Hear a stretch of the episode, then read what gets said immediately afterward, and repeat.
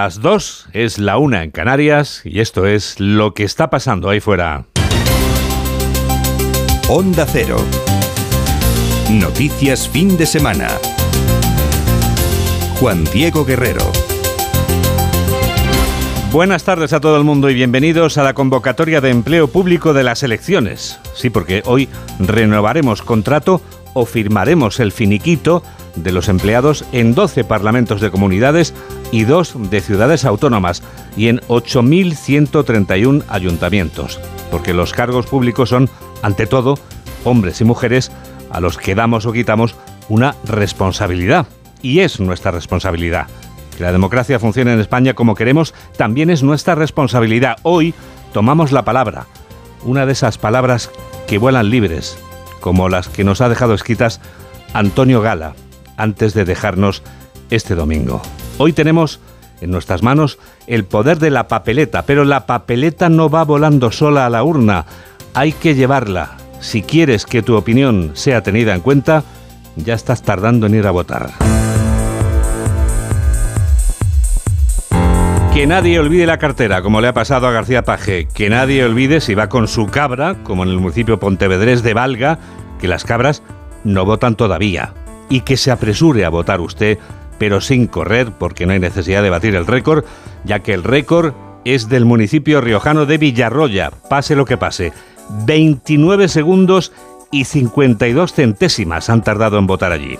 Y mucho nos tememos que es el tiempo que tardará en comenzar la nueva campaña electoral, la de las generales, en cuanto esta noche se conozcan los resultados de los comicios de hoy. Sigue la jornada electoral en los informativos de Onda Cero. La decisión de cómo quedará repartido el poder municipal y autonómico está en manos de 35 millones y medio de votantes y ya sabemos o tenemos una idea de que a esta hora está a punto ya de conocerse el primer porcentaje de ellos que ha depositado su papeleta en la urna. Vamos a saber si conocemos ya cuántos de los electores con derecho a voto han votado o todavía esa cifra se hace esperar. Centro de datos, José Manuel Gabriel. Buenas tardes, se hace esperar, Juan Diego. De momento no disponemos de esa información.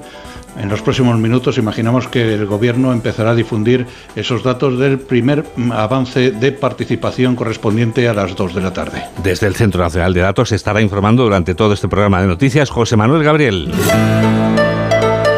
Los líderes de los cinco partidos políticos nacionales más importantes ya han votado. Pedro Sánchez ha sido el más madrugador. El presidente del gobierno y líder del PSOE ya ha ejercido su derecho al voto en la ciudad madrileña de en la ciudad madrileña, en la capital de España, mejor dicho, y porque se ha empadronado ya como inquilino del Palacio de la Moncloa y ha votado en el colegio en el que votan siempre los presidentes empadronados en la Moncloa. Nos lo cuenta Ignacio Jarrillo. Pues sí, votación madrugadora la de Pedro Sánchez, que poco antes de las nueve y media acudía a su nuevo colegio electoral en Madrid ciudad, ya no en Pozuelo del Arcón como en anteriores ocasiones, acompañado de su esposa Begoña. Ambos votaban en la misma mesa electoral del Colegio de Nuestra Señora del Buen Consejo de la calle Juan Montalvo. Allí le esperaban seguidores y detractores que dentro y fuera del colegio pugnaban por hacerse oír ante los micrófonos.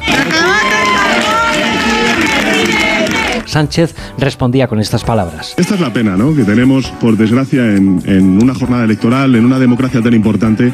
Tenemos a, a, los intolerantes. Vayamos a votar en positivo, con respeto y con reflexión, finalizaba Sánchez antes de volver al Palacio de la Moncloa, donde pasará el resto de la jornada electoral para seguir los resultados de esta jornada. El líder de la oposición también ha cambiado su empadronamiento. Alberto Núñez Feijóo ya no ha votado en la ciudad pontevedresa de Vigo, sino que lo ha hecho en Madrid. José Ramón Arias.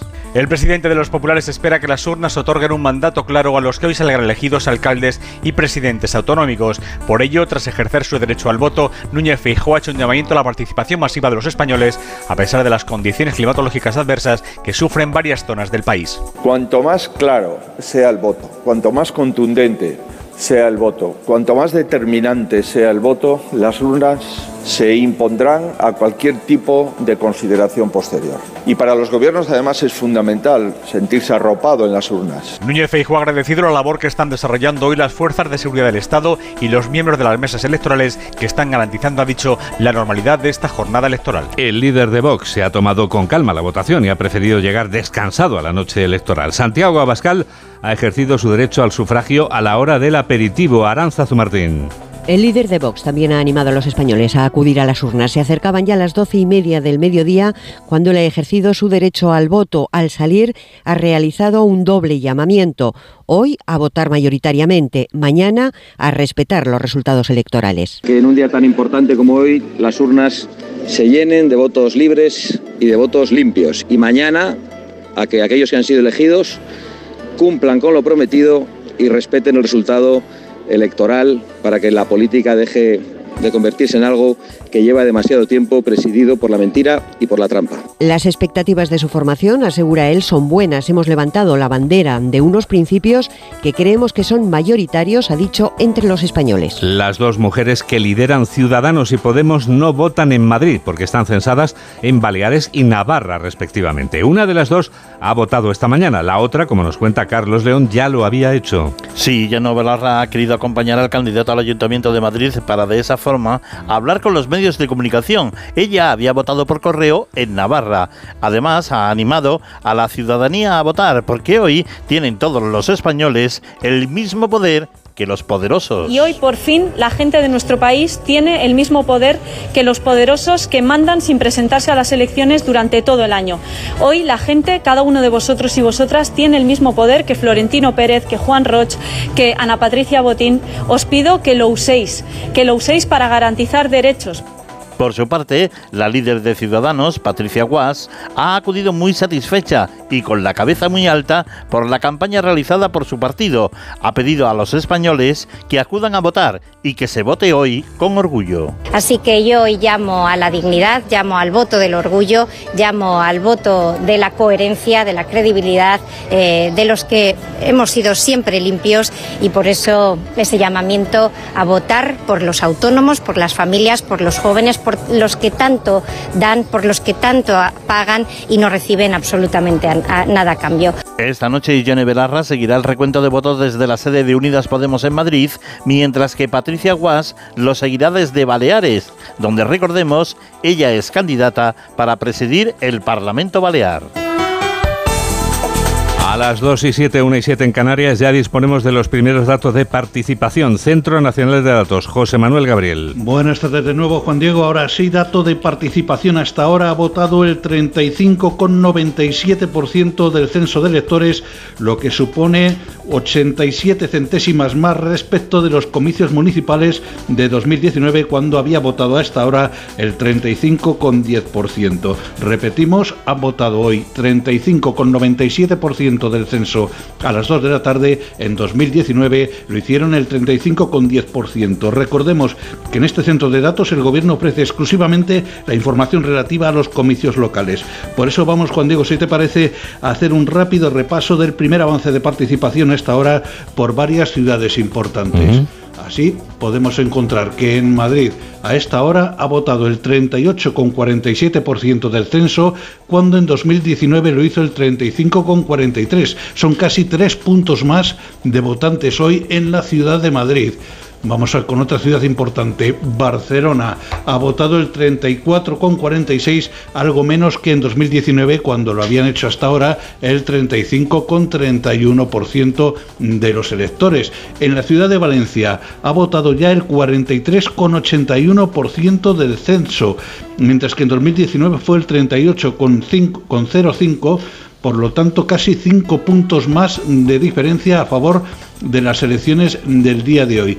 Y también vamos a comprobar si está afectando a la afluencia a las urnas el escándalo de compra de votos que ha salpicado a varias poblaciones. Así, así pues, tenemos, por ejemplo, que en Melilla ha votado a las 2 de la tarde el 26,08%, un dato casi idéntico al de 2019 cuando había votado el 26,24% de los electores. Vamos con otra población, Mojácar en Almería ha votado a las 2 de la tarde el 33,89%, casi dos puntos menos, algo eh, punto y medio menos que en 2019 cuando había votado el 35,12%. Y por último, vamos con otra población donde ha habido escándalo de compraventa de votos, de más bien de compra de votos, Albudeite en Murcia, a las 2 de la tarde ha votado el 41% de la población, en 2019 lo había hecho el 51%, son casi 10 puntos menos los que han votado en estas elecciones respecto a las de 2019. A las dos y media de la tarde, aquí el Gobierno va a valorar todos estos datos en el IFEMA en rueda de prensa. Son los primeros datos, gracias José Manuel, de aproximadamente un 1% más de votantes a la misma hora que hace cuatro años en los comicios municipales de 2019. Y de los autonómicos, ¿qué sabemos? Yolanda Viladcans. Pues de momento de los autonómicos, Juan Diego, sabemos que en Madrid a la una es el último dato que se tiene ahora mismo de dato de participación. Había votado el 29,17% de la población. Es un poquito más que en 2019, que ese porcentaje llevó al 24,5%. 2 y 10, 1 y 10 en Canarias.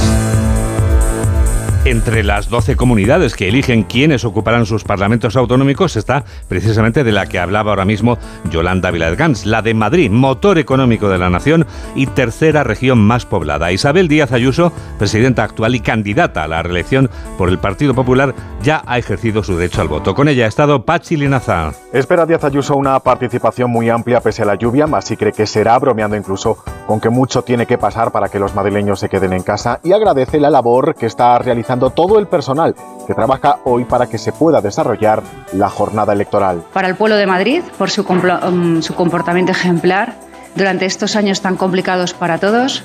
Y ahora lo que nos toca es desear una participación masiva, a pesar de la lluvia.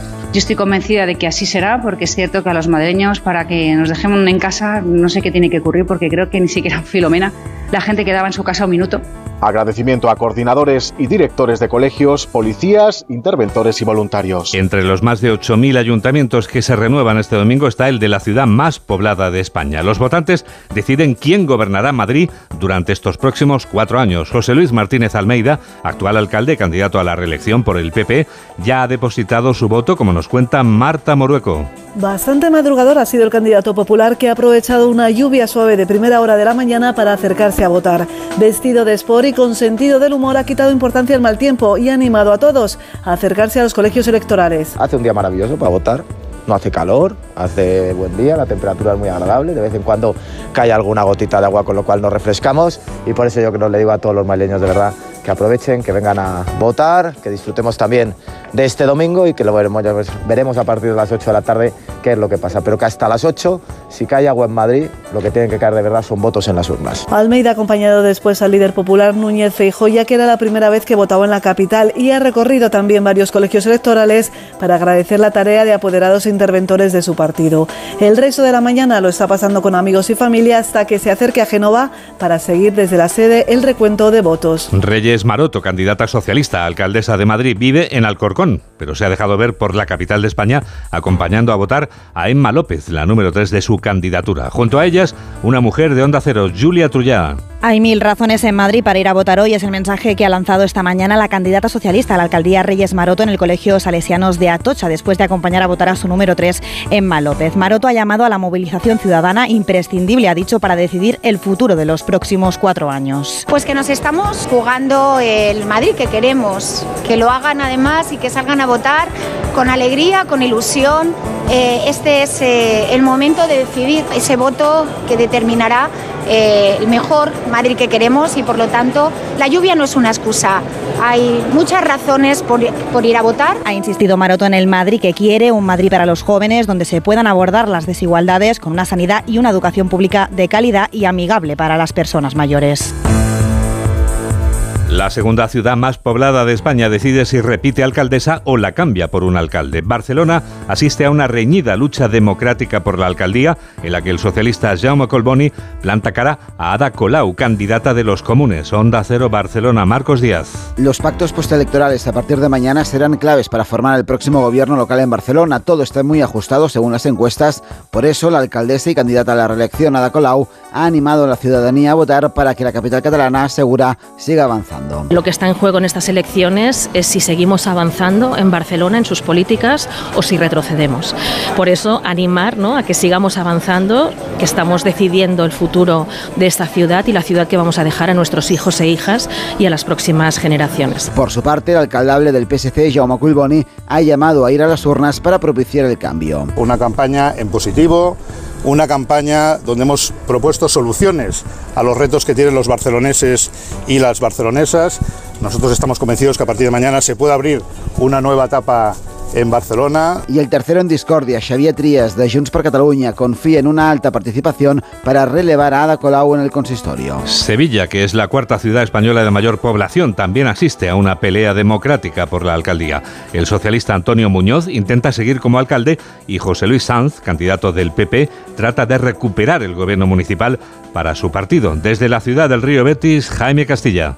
Y ha sido el candidato popular el primero en acudir a votar en el propio Ayuntamiento de Sevilla a las 11 de la mañana. Lo ha hecho en unos comicios en los que los sondeos dan unos resultados muy reñidos con el PSOE y por ello animaba a votar y recordaba la importancia de esta jornada. Importante día para la ciudad y pido por favor el voto a todos los sevillanos para que sean conscientes de lo que nos estamos jugando hoy. Algo más tarde, poco antes de las 12, votaba el actual alcalde de la capital andaluza y candidato a la reelección por el PSOE, Antonio Muñoz. Lo hacía en el Instituto San Isidoro, en el centro de Sevilla, y lugar, por cierto, donde estudió el Premio Nobel de Medicina Severo Ochoa. En su ánimo a la participación recordaba la importancia de los barrios sevillanos. A votar pensando en el futuro de los barrios, a votar pensando en el futuro de Sevilla. Son cuatro años fundamentales y por tanto que haya una masiva participación. También han llamado a la participación las candidatas de la confluencia de izquierdas y de Vox, ambas pueden tener mucho que decir en estas elecciones ya que las encuestas dan la victoria a PP o a PSOE, pero ninguno alcanza la mayoría absoluta, por lo que en principio necesitarán de pactos para gobernar. Y ahora un momento imprescindible siempre que hay elecciones. Es un momento para adentrarnos en las profundidades de lo que no se ve pero se intuye, de lo que no se percibe pero se presiente. Hoy un hombre de Onda Cero nos cuenta las elecciones desde dentro. Por eso Juan de Dios Colmenero está en la trastienda. Y encontramos Juan Diego en la trastienda como a esta hora están ya todos los líderes cruzando los dedos.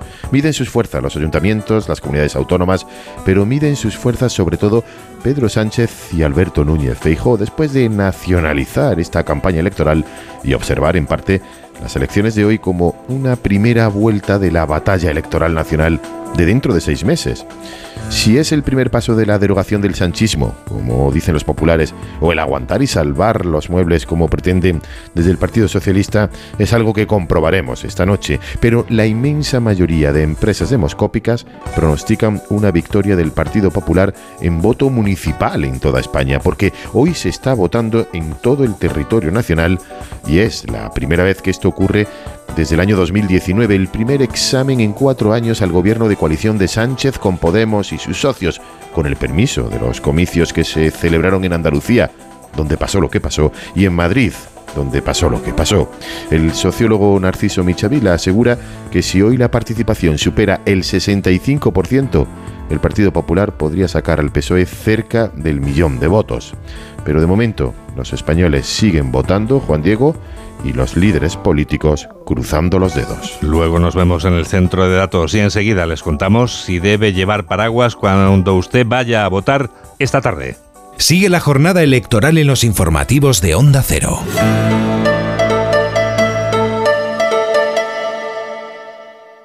No pego ojo con el pitido de oído. Toma Sonofim. Sonofim contiene ginkgo biloba para una buena audición y melatonina para conciliar el sueño. Pitidos, Sonofim, de Pharma OTC. Una familia brasileña había sido asesinada. La primera serie documental Nos vamos a Pioza, Guadalajara, porque ahí un suceso ha conmocionado a todo el mundo. sobre el atroz crimen Cuatro cadáveres descuartizados. Sus cuerpos estaban envueltos en bolsas de basura. compartido por WhatsApp. Todo esto lo retransmitió en una conversación por WhatsApp. No se lo digas a nadie. Ya disponible solo en A3 Player Premium. Después de un largo paseo, sacas de la mochila una botella de agua. Bebes el último trago y guardas la botella de plástico para después depositarla en el contenedor amarillo para que se convierta en la mochila de alguien.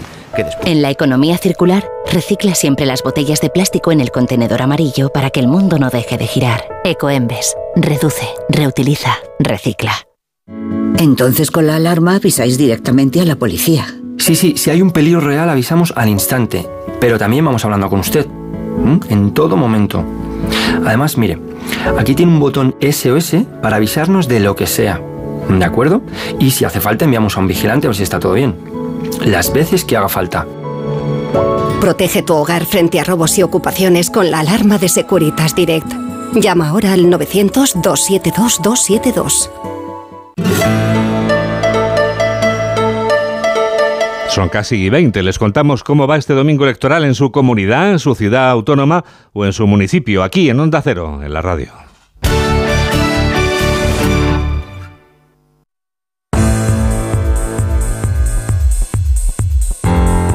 2 y 20, una y 20 en Canarias. Habíamos dejado una cuestión pendiente. Vamos a ayudar a elegir, que usted elija, mejor dicho, la ropa adecuada si es que todavía no ha ido a votar. Mamen Rodríguez Astre, ¿va a hacer sol o va a seguir la lluvia de visita durante esta tarde y ya de paso en la semana que llega ya? Sería conveniente, Juan Diego, ir a votar si no lo ha hecho ya con paraguas, gorro y chaqueta. Sigue lloviendo de manera intermitente, donde ya lo ha hecho durante la mañana en el centro y en el sur, y según ha ido avanzando el día, la precipitación se ha extendido a prácticamente todo el país. De cara a la próxima semana, seguimos más o menos igual, inestable con chubascos en amplias zonas de la península y Baleares. Los más fuertes se esperan en la mitad norte y este y parece que quedará más al margen el oeste, Extremadura y Andalucía occidental, donde verán más ratos de sol. Las temperaturas subirán un poco, seguiremos fresquites, salvo en el norte donde el tiempo estará más cálido. 2 y 21, 1 y 21 en Canarias. Les contábamos antes que está creciendo el número de votantes respecto a las elecciones municipales del año 2019, al menos ligeramente. Vamos a confirmar si tenemos más información al respecto, yendo de nuevo al centro de datos. José Manuel Gabriel. Sigue creciendo, Juan Diego, el dato de participación nacional a las 2 de la tarde se sitúa en el 36,61% del censo frente al 35,10% de hace cuatro años, lo que supone un punto y medio más. La lluvia no está milanando a los ciudadanos y así pues comprobamos, por ejemplo, que en Madrid han votado el 38,57% de los electores respecto al 35,43% de 2019, lo que supone más de tres puntos que en las anteriores municipales. En Valencia sube la participación 6 puntos, en Sevilla sube 3, en Toledo sube 2, en Zaragoza también sube 4 puntos y en Valladolid casi 2 puntos más que en 2019. El único descenso importante siempre a esta hora lo encontramos en Barcelona, donde cae la participación casi un punto respecto a las municipales de 2019. Y hay más cosas que contar en este domingo, además de las elecciones. Lo hemos llamado Home and Foreign Affairs, noticias de España y del resto del mundo. ¿Dónde empezamos, Laura? Empezamos con otra mirada a la noticia, mirando a esa noticia que nos sorprendía en este domingo electoral, la muerte del escritor Antonio Gala a los 92 años de edad. La muerte del escritor se ha producido esta misma mañana, la hemos conocido hace apenas unos minutos. El autor de La Pasión Turca y el manuscrito carmesí ha muerto en Córdoba tras una larga enfermedad. Gala fue durante años el escritor que más ejemplares vendió en la Feria del Libro de Madrid, que precisamente se celebra ahora. Destacó sobre todo como poeta y dramaturgo Mercedes Pascual. Sus primeros poemas los escribió con solo nueve años, cuando se trasladó con su familia a Córdoba desde su pueblo natal, Brazatortas, en Ciudad Real. Lector precoz impartió su primera conferencia con solo 14 años. Literalmente abogado antes que fraile, ingresó en los cartujos tras haber hecho derecho, abandonó la vida monástica por otra más bohemia. Poeta, dramaturgo, novelista, guionista y articulista. Su vida eran las letras, ha cultivado todos los géneros literarios. Premio Nacional de Teatro